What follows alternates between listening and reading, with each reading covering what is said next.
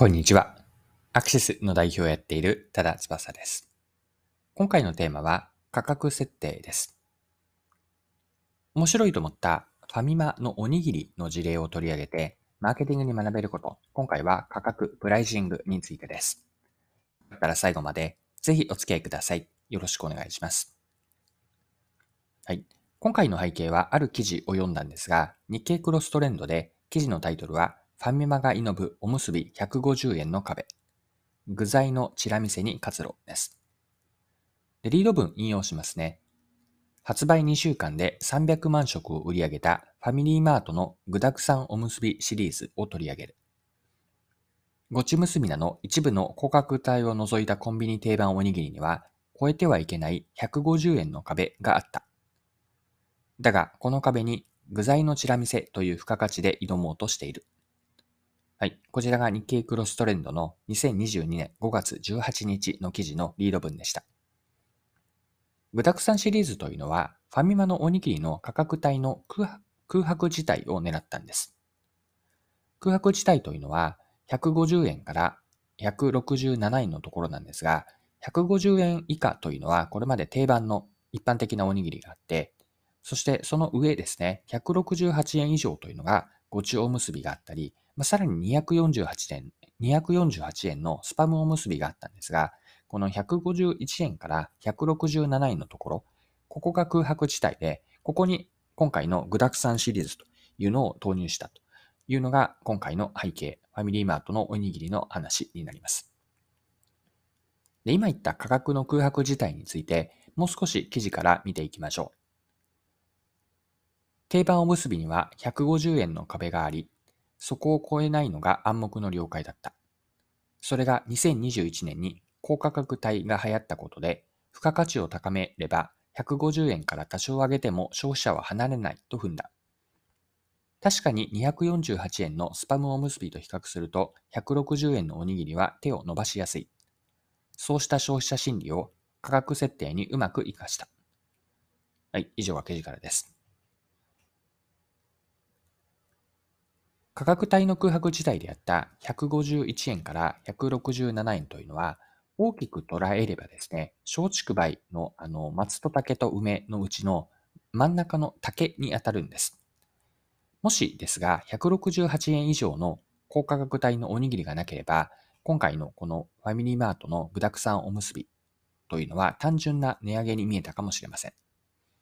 しかし、168円以上のごちむすびとか248円のスパム結びがファミマにもともとあったので、空白地帯に入り込む具沢山おむすびというのは、全体の価格帯の構成で見ると、唐突感というとか、違和感ってないんですよね。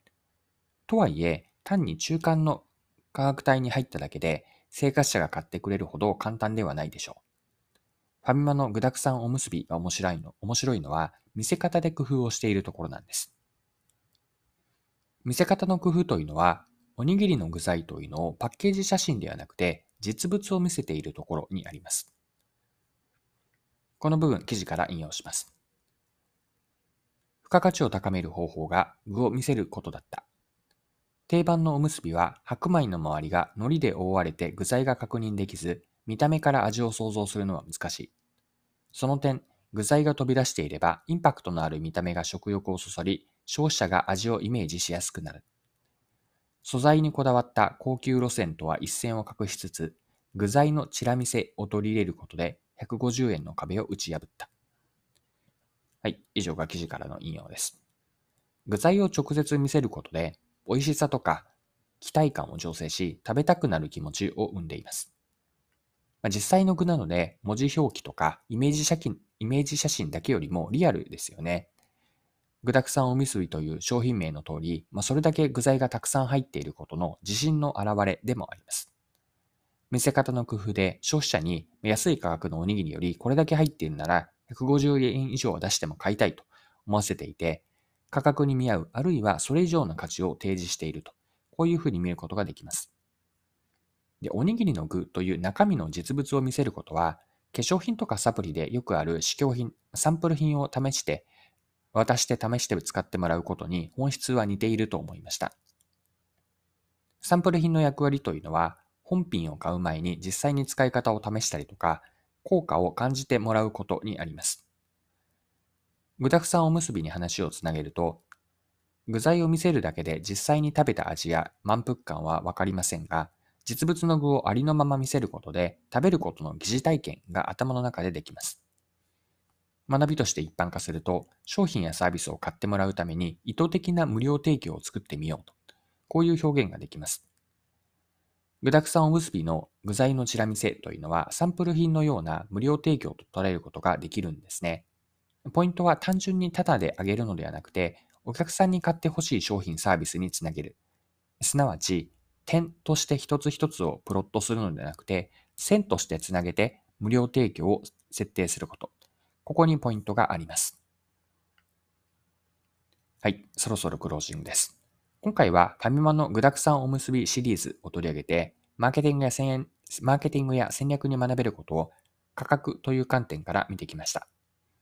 まあ、最後に内容をまとめておきます。ファミマの具沢山おむすびの価格設計というのは、ファミマの普通のおにぎりというのは150円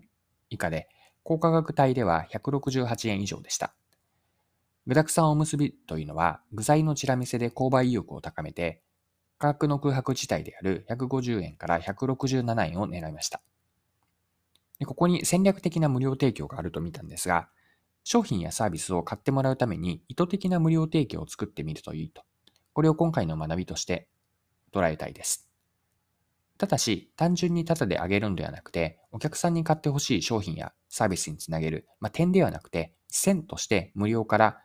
有料の買ってほしい商品につなげようと。これが学びになります。はい。今回も貴重なお時間を使って最後までお付き合いいただきありがとうございました。それでは今日も素敵な一日にしていきましょう。